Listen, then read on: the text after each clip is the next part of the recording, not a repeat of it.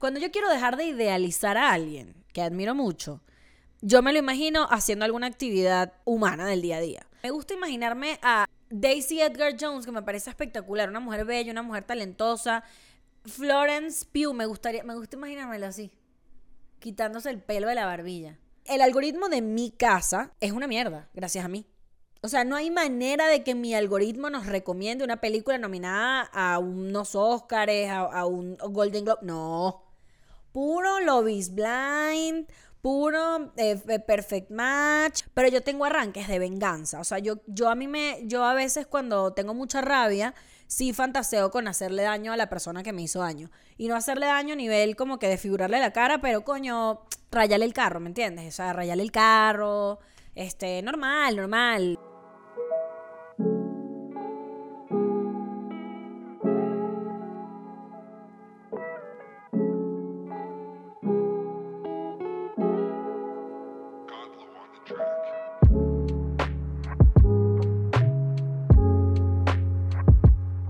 Siento una necesidad muy grande de gastar dinero. Tengo una necesidad de gastar dinero. O sea, de verdad, yo he hablado de esto en el podcast, pero últimamente he sentido la urgencia. O sea, me he planteado si necesito más cosas. O sea, como, por ejemplo, creo que estar tan expuesta a que estoy demasiado en TikTok, estoy demasiado en Pinterest, estoy demasiado en Instagram y veo que la gente compra y compra vainas y voy a casa de mis amigos y veo las cosas que tienen y es como, porque yo no tengo estas cosas? Y no viene desde la envidia, o sea, no es desde, porque yo no tengo la oportunidad de comprar, no viene desde el, porque yo no me he planteado si yo también necesito esto. Creo que es como una, una de las cosas que quiere el consumismo de nosotros, ¿no? Como plantearnos si necesitamos algo. Es como la depilación láser. Yo me hice depilación láser toda, o sea, no voy a decir toda mi vida porque no ha sido toda mi vida, pero un buen periodo de tiempo. Porque según yo y todo el que estaba a mi alrededor, uno tenía que parecer un delfín. O sea, una mujer con pelo, Dios mío, no puede ser. Y entonces yo me hice láser en zonas del cuerpo que hoy en día me da igual. O sea, como que siento que si a mí me salen pelo en las piernas, a mí de verdad me da igual. O sea, yo me, de, yo me afeito, me depilo en situaciones eh, como que yo diga, coño, yo me, me quiero sentir nueva. O sea, siento que para mí la depilada o la afeitada es como para, para ocasiones. O sea, si me voy a la playa me gusta estar delfi, delfinúa, ¿no? O sea, me gusta estar delfinúa. Pero en mi día a día, a mí el pelo no me molesta. Entonces, claro, si yo veo eh, carajas influencers o, gente que habla demasiado de la depilación, yo me empiezo a preguntar como que no, bueno, pero la del peo soy yo. O sea, yo soy la que está aquí de acuerdo con una cosa que los demás están invirtiendo dinero en, ¿no? Es como... Claro que luego entiendo perfectamente la aversión al pelo, porque yo tengo tres pelos, tres, me salen tres pelos que son unos pelos que yo de verdad, mira, yo me compré la maquinita de láser eh, casero. O sea, el láser IPL que tú lo haces en tu casa y estás ahí quemándote tus pelos tú misma. Porque si te digo algo, hay una gran diferencia entre hacerte láser tú misma a que te la haga un desconocido y estés ahí, ¿no? O sea, demostrándole, este, mostrando tú todo, me parece. Andar por ahí abriéndole el ano a una desconocida, yo simplemente no lo entiendo. Y luego tengo amigas que dicen que no, pero la que, la que me depila a mí, yo le tengo demasiada confianza. Hermana, si a mí, o sea, a mi pareja sexoafectiva de hace tres años y medio, no tengo necesidad de andarle mostrando el ano a cada rato. O sea, imagínate que, porque a ver, a la gente que nunca se ha hecho depilación láser, la cosa funciona así. Tú llegas, que te quedas desnudito, ¿no? Ahí todo vulnerable. Y llega un punto de la depilación en que la mujer te dice, ábrete las nalgas. Y ahí te dan como toques, porque la depilación láser, eso, que, no, eso no duele, eso sí duele, ¿ok? Duele.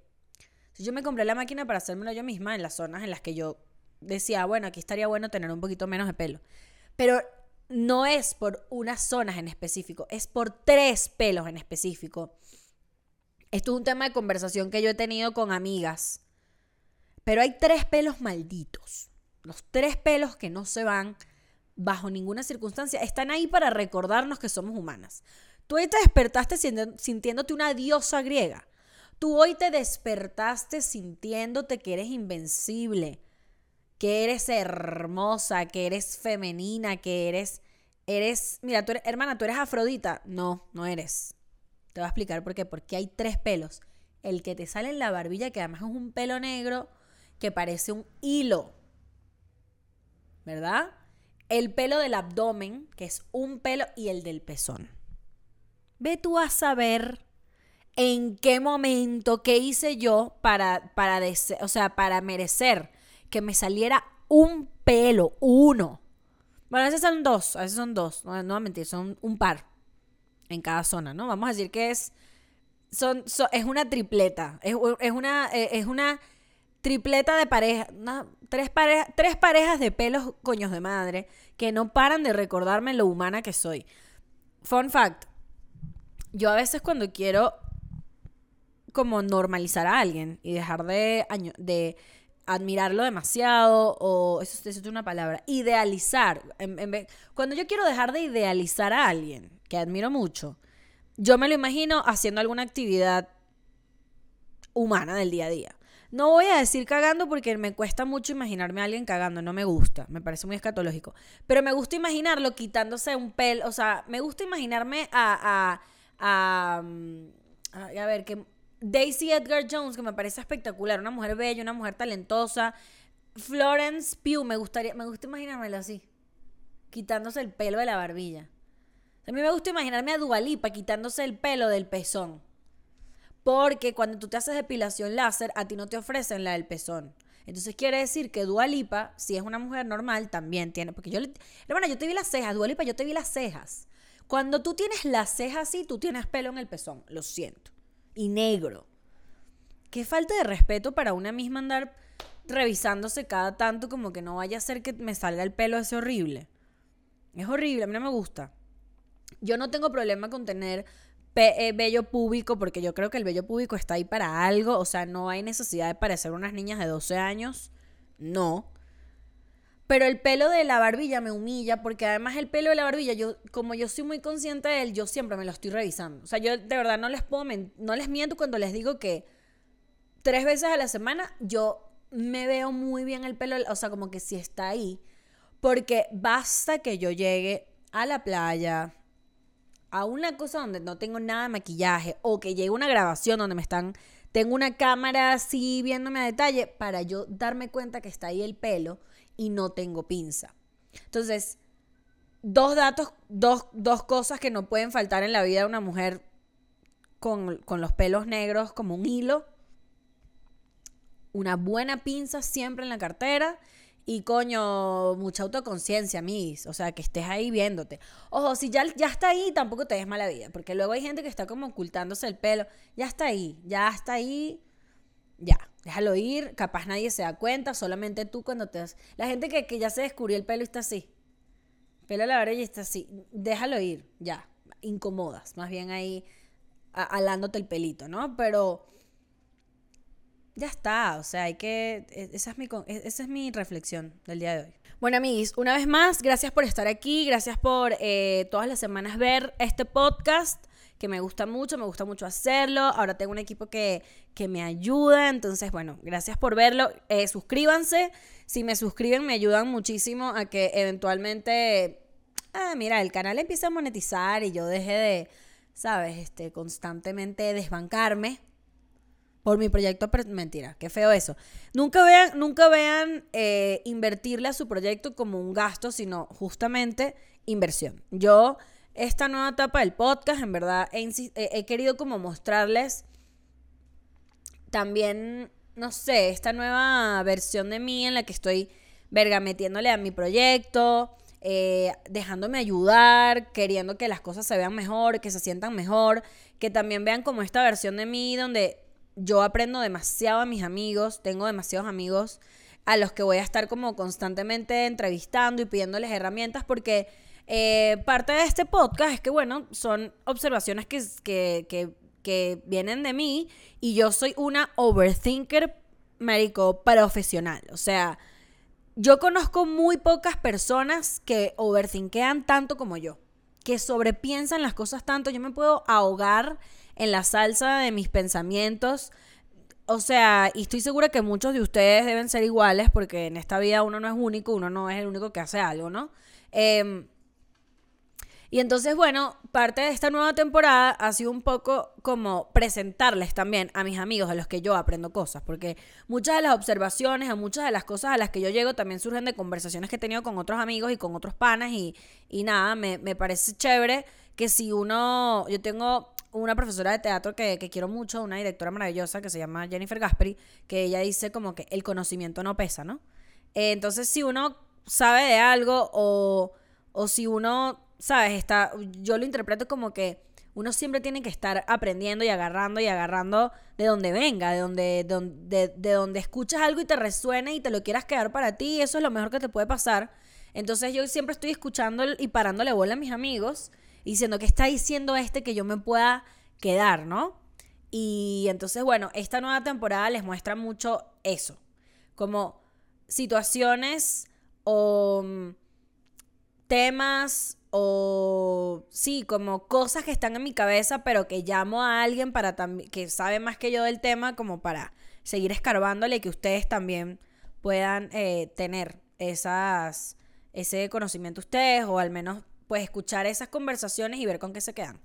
Nada, quería darles ese brief, porque creo que no había hablado de, de eso, no les, no les había introducido esa parte de esta nueva etapa de Atentamente Poli. Pero bueno, ya que sí fui una persona coherente e inteligente como por tres minutos y medio, vamos a hablar de algo que contrarreste todo lo que acabo de mencionar. Y es que claro que hoy vamos a hablar de algo que es trash, pero que me encanta. Yo no sé si ustedes en casa que me están viendo o donde sea que me están escuchando, si están en el metro, si se están bañando, si están fregando, si están ahí, no sé, picándose la cola en el sillón de la casa que sepan que yo soy una fanática de sentarme durante horas a hacer una, un parásito. No, o sea, a mí me encanta sentarme a ver una serie y que pasen siete horas y yo no, yo no comí, yo no hice pipí, yo no hice nada, yo nada más estuve ahí viendo series. Y últimamente he visto varias series que me han encantado. Quiero como no me la quiero dar de Javier Ibarrecha porque para eso está él y de verdad que él es maravilloso en lo que hace, pero yo considero que les puedo recomendar algunas de las series que al menos a mí me han gustado mucho, porque hay dos versiones de mí, amiguis. Está la versión que quiere ver cine y quiere ver series que tienen algo que decir y la cinematografía y la fotografía y la dramaturgia y guau, ¿no? Pero está otra parte de mí que simplemente a veces quiere ver televisión para no pensar, para que pase el tiempo, ¿me entiendes? Como para que no estés preocupado en sobreanalizar algo o conectar con una idea, ¿no? O sea, por ejemplo, recientemente yo vi Beef, esta serie eh, no, que no tiene mucho tiempo en Netflix, que eh, protagoniza Ali Wong, mi comediante favorita de todos los tiempos, y Stephen Young, que es, oye, un, no sé cómo se pronuncia muy bien, pero pues es un chico eh, coreano, que bueno, coreano-americano. ellos dos tienen una serie que se llama Beef, la acaban de estrenar eh, en Netflix y bueno, la hizo A24, que es una productora que está súper hypeada. Lo está haciendo increíble. Eh, creo que Everything, Everywhere, All at Once es de A24 también, si no me equivoco. Epa. Pero me doy permiso de equivocarme. Usted googlee porque en este momento no lo puedo googlear. Pero el punto es que eh, hay dos versiones de mí. Está la versión de mí que disfruta demasiado ver estas series súper elaboradas con Beef. Me pasó algo muy cabrón que Beef véanla, no quiero dar spoiler, pero trata de la ira. Y yo soy una mujer que yo sufro de ira. O sea, no necesariamente como que me caigo a coñazos por ahí, o, o, me, o le pego a mi perro, o me caigo a gritos con mi novio, o me, le caigo a gritos a mi papá, pero yo soy una mujer que tengo arranques de, coño, de arrechera muy cabrones. Y, me, y yo lo he hablado, bueno, no sé si este episodio ya salió porque esto se está grabando con anticipación, pero yo tengo arranques de venganza. O sea, yo, yo a mí me, yo a veces cuando tengo mucha rabia, sí fantaseo con hacerle daño a la persona que me hizo daño. Y no hacerle daño a nivel como que desfigurarle la cara, pero coño, rayale el carro, ¿me entiendes? O sea, rayale el carro, este, normal, normal, este, ah, te estás tomando un jugo de parchita, de maracuyá, echarle sal, ¿me entiendes? Y que te la pases horrible. O bueno, un un, laxantico ahí en un trago, ¿me entiendes? Como esas mini venganzas tontas pero que dan placer. O sea, no, no, no haría nada, o sea, no, mis ataques de ira no van de hacer daño real o que tengan consecuencias reales, pero que te la pases mal un ratico. Entonces, cuando yo vi me fascinó, porque yo creo que mucha, muy poca gente eh, como que realmente habla de esto, ¿no? De la ira y de las consecuencias de, de, de coño, de aferrarse a, a, la venganza o a la ira. Muy pocas veces trae consecuencias y creo que mm, eh, buenas consecuencias, digamos, o muy pocas veces este, obtienes justicia porque tú con tus propias manos quieres tener algo de venganza o, o quieres que muy pocas veces realmente logras algo más que arrecharte más o que el peo crezca. O sea, lo que terminas logrando con, con esos arranques de rabia y de venganza es que las cosas salgan peor, realmente. Entonces con Beef, este tipo de series, yo lo que hago es ponerme en los zapatos, porque además soy súper mega, mega sensible, no sé si les pasa, pero yo de verdad me meto en la película, epa, yo, ella está ahí, ella está ahí, ella, ella está metida, ¿me entiendes? O sea, ella, ella está ahí. Mira, a mí me pasa algo muy arrecho con las películas, por ejemplo, las de superhéroes. Estas películas de Marvel en que, coño, ves a, a los, a, los superhéroes entrándose a coñazos así, volviendo mierda a la ciudad, escoñetando todo. Y yo lo que pienso es como. Dios mío, aplastaron el carrito, aplastaron el, el, el Volkswagen Gol, aplastaron el Fiat. ¿Ah? Carrito nuevo, vale, que le acaban de aplastar estos, estos por andarse agarrando a golpes. Yo pienso en eso, como yo me meto tanto en la película que pienso que ¡ah! quemaron ese edificio y ese montón de gente que se quedó adentro. Eso, eso es una película, es ficticia, es, es una historia que es de superhéroes y yo estoy pensando en las consecuencias de los que están adentro de la película que no existen. Entonces, cuando yo veo algo como Beef, pues me meto, me meto en personaje y digo, chama, ¿cómo pudiste haber hecho eso, piazo loca? Porque tú, te, ah, no, y yo le hablo a la tele, ¿me entiendes? Y yo, no, y sufro. Entonces, para yo contrarrestar esta ultra sensibilidad que yo tengo frente a las series y películas, yo veo televisión de mierda. O sea, yo o veo algo muy inteligente o veo algo de mierda, veo algo estúpido, veo algo para no pensar y veo algo con el único objetivo de sentir cringe, de sentir pena ajena. Yo antes no disfrutaba la pena ajena, ahora sí. Ahora lo puedo ver y decir, y querer morirme, pero disfrutarlo. ¿No? Y por eso veo mucha televisión, eh, mucho reality. Veo mucho reality a mí. O sea, mi, el algoritmo de mi casa, que no es mi Netflix, es el de mi novio, el que tenemos conectado, es una mierda, gracias a mí. O sea, no hay manera de que mi algoritmo nos recomiende una película nominada a unos Oscars, a, un Golden Globe. No. Puro Love is Blind, puro eh, Perfect Match y, la pareja perfecta y, es pastel o objeto. Eso es lo que hay en, el Netflix de mi casa. Por mi culpa, porque a mí me gusta ver eh, televisión de mierda. Yo llegaba a pensar por qué, y es que yo no dejo a un lado al 100% la, la, sensibilidad que puedo tener con la tele, con, con, las historias, porque yo me meto en el reality también. Y claro, como también hago producción, me empiezo a pensar, ¿y qué coño? ¿Qué le habrá dicho el productor para que dijera esto? ¿O cómo habrán manejado esto? O bueno, esta persona está ahí diciendo este montón de porquerías y, y ¿dónde está la cámara? ¿Me entiendes? Porque a veces son como unos super zooms que yo no sé si es que están ahí como buscando el chisme o de pana tienen instrucciones de porque hay como perfiles, ¿no? Están siempre las personas que nos caen buenísimo el reality y tú dices, no hay manera que se equivoque. Luego dice unas cursilerías que tú dices, bajo ningún concepto esta persona no, o sea, pensó esto y no, alguien no se lo comentó, ¿me entiendes? Como que no llegó un productor y le dijo, oye, oye, deberías decir esto en este momento que hace falta para la historia. Pero, o sea, está también la persona que es como el supervillano, el villano. Ahorita estoy viendo Love is, eh, Love is Blind y es una angustia horrible porque además toda la gente es como triste. O sea, todo el mundo que está en ese programa, yo digo, coño, bebé, o sea, dan tristeza. O sea, de verdad entiendo, o sea, luego digo, ya entiendo por qué están ahí. Porque no es, no, ahora, ahora, fíjate, vas a aprender algo con este episodio y es que recientemente investigué y dije, ¿cuánto gana esa gente por estar ahí?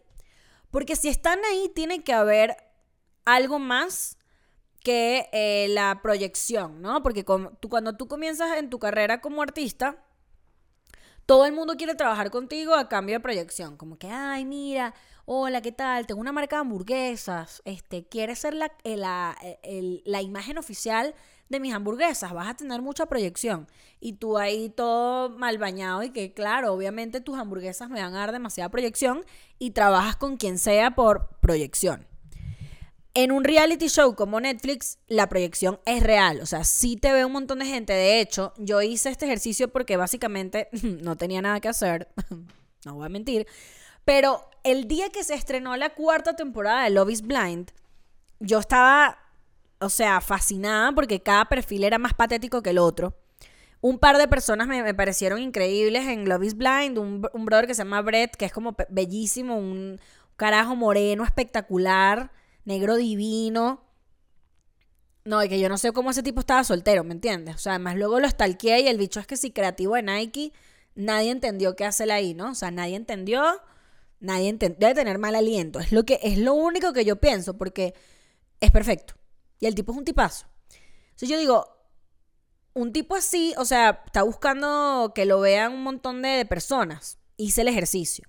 El día que se estrenó me metí a ver los perfiles, de nuevo, no me enorgullece decir esto, no me enorgullece, pero me metí a ver los perfiles de todas las personas, no todas, pero bueno, las que me llamaron la atención, y todas tenían como, eh, cuando em, el día que se estrenó la, la nueva temporada, tenían entre mil, dos mil, cuatro mil seguidores los que tenían más seguidores. El Brett, el bello, tenía como ocho mil ya se estrenó, creo que ya salió toda la temporada, no le, no le he hecho seguimiento ahora, pero recuerdo que cuando salió la primera, la segunda tanda de episodios, ya iban como por los 40, 50 mil seguidores cada uno.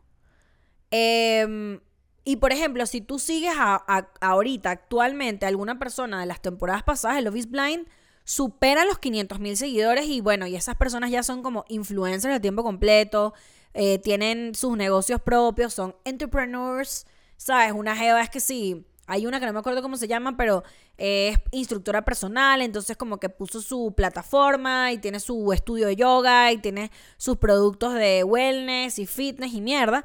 Entonces, bueno, tú, uno puede entender que se someten a esos niveles de locura por la proyección. O sea, no son las hamburguesas, o sea, es Netflix. Pero, fíjate tú esta vaina yo me empecé a preguntar, ¿cuánto le pagan a esa gente? Dependiendo del programa, los rates son distintos. Pero nada más te puedo decir que si tú crees que el dinero que te pagan vale la pena para el nivel de vergüenza que se pasa en un reality show, bebé, no vale la pena. O sea, te puedo decir que me puse a investigar. Tengo ahorita un artículo que eh, obviamente está basado en chisme. Pero mira, o sea, el chisme a veces es una excelente referencia para, para saber ese tipo de cosas sobre todo con temas de plata, ¿no? Que normalmente no, la gente no habla de plata, de cuánto cobra. Yo siempre hablo de plata porque me gusta siempre decir, no, yo cobro tanto, cobro menos, pero siempre digo que cobro más porque, tú sabes. Pero bueno, el punto es que reality shows, ya vamos a hablar de lo, de lo que cobra la gente, pero ¿qué disfruto yo? Disfruto que la gente sea tonta, disfruto que estén ahí dejando su alma y lloran, muestran a su familia, muestran a su mamá. O sea, en, Love is Blind, como que agarran estas. a mí me da mucha angustia, por, sobre todo por las chicas, porque de verdad se ve que le tienen fe a este tipo de hombre, que es como, bebé, si ese tipo ya llegó ahí, es como. Ya es un gran red flag, ¿no? O sea, tú eres un, un red flag, pero el hombre todavía más red flag. Y llegan y se lo presentan a la mamá y lo venden y no sé qué. Y nos conocemos de hace un mes y no lo conozco muy bien, pero lo amo. Es my soulmate. Corte A, en el altar el tipo les dice que no. O sea, es como, Dios mío, bebé, no te pueden haber pagado lo suficiente para esto, a lo que tú te acabas de someter. Pero bueno, vamos a los, a los números. Resulta ser, resulta y acontece que para el, en el caso de Love is Blind, ojo, hay realities de realities, ¿no? No sé si recuerdan este reality Survivor, pero Survivor, al primero que eliminaban le pagaban un fee base como de 5 mil dólares. Y el que ganaba se ganaba algo así como que El que llegaba a la final se ganaba como 100 mil dólares y el que ganaba, ganaba, se ganaba el millón de dólares, ¿no? Entonces, eso es como, es muchísimo, ¿no? Hay, además que Survivor es como cool, como que, es más, Survivor, si tú estás viendo esto, yo soy capaz de ir a Survivor. A mí me encantan esos peos de, de estar ahí administrando la comida. No sé si es porque soy venezolana, pero estar ahí con, eh, haciendo una, una, una, ¿cómo se llama? Una fogata y no hay luz y tal, y estamos ahí en taparrao. Yo no tengo peo. Pero Love is Blind, ajá. Resulta ser, estoy leyendo, por eso estoy yendo para allá, no es que me quede virola. Resulta ser que en Love is Blind les pagan mil dólares por semana de grabación entre mil y ocho mil dólares dependiendo de lo que tarde el show en grabarse. De mil a ocho mil dólares dependiendo de qué tan popular te vuelves, porque hay como historias que resaltan más que otras, pero de mil a ocho mil dólares la semana. O sea, realmente, amigos, no es tanto. Y tomemos en cuenta que esto tú lo grabas y después puedes salir al año siguiente. Es decir, que tú te puedes haber ganado tus 20 mil dólares, tus 20, ponte tú que te pagaron, sí, tus mil dólares a la semana, o sea, si fueron cuatro mil dólares, o sea, no es nada. Pero tú que te pagaron ocho mil. Cuatro semanas, tus sólidos ahí, 32 mil dólares. Yo sabía, pero lo verifiqué. 32 mil dólares que, brother, ok, te sacaron de un aprieto, pero capaz en un año cuando se estrena tú estás ahí pelando bola otra vez y recordando todas las angustias que viviste. No sé, siento que no es mucho. Pero luego vi que en uno súper famoso, que por ejemplo, The Bachelor, que es súper famoso, yo no saben lo que sufro porque en México The Bachelor no es algo que es una cuestión. O sea, en The Bachelor, en México la gente no se reúne a ver The Bachelor, aquí no lo transmiten. A mí me fascina, me parece que es increíble. Es claramente una cosa muy, muy misógina, sí, o sea, es, es muy sexista. Pero también da felicidad. O sea, cuando la Jeva es la que anda por ahí besuqueándose con 25 personas, hasta que da con el que se va a casar, yo vivo y respiro por ella. Epa, ella es ganadora, diosa. Amo de Bachelor. Y hay cuentas como que le pagan que sí, 100 mil dólares a la Bachelorette sí es medio famosita porque luego escogen como perfiles de personas que no son necesariamente desconocidas, sino que están en algo del medio o son modelos o lo que sea. Eh, 100 mil dólares la temporada. Pero el tema es que la proyección de The Bachelor no son las hamburguesas. O sea, la proyección de The Bachelor es dura. Y luego me enteré que por allá en el 2000, bueno, me enteré en el mismo artículo, pues, pero por allá en el 2004 hubo una jeva que salió del Bachelorette que le vendió a no sé qué canal la transmisión oficial de su boda por un millón de dólares. Hermana, yo tú lo hubiese hecho. Total, yo no me he casado. Yo hago que el pana, eh, el pana eh, firme un prenup y voy y le vendo mi boda a, ABC. ¿Me entiendes? O sea, es un, hay un negocio sobre todo en el post. ¿Qué hace la gente con el post? Yo amo un reality show que salió en HBO y ya lo cancelaron, que se llamó eh, F-Boy Island. F-Boy Island. Amamos. Amamos porque además la, la host es Nikki Glazer y era, una de las productoras. Nikki Glazer es una comediante que me gusta mucho, búsquenla, es muy buena. Pero Nikki Glazer y claramente le metió mucha comedia a la forma en que hicieron este reality porque de pana era cómico. Y no solamente era cómico porque había momentos de comedia reales que claramente estaban guionizados, sino que siento que jugaron demasiado bien el factor cringe. O sea, el factor de de verdad humillar a los participantes y que se prestaran a la humillación bien. O sea, como que, porque siento que hay momentos de ciertos realities que son cringe, pero no necesariamente querían serlo. O sea, buscaron ser cute o buscaron tal, pero en el caso de F-Boy Island, de verdad, o sea, es realmente cómico como las cosas que pasan, los personajes están solladitos, ¿no? Loquitos.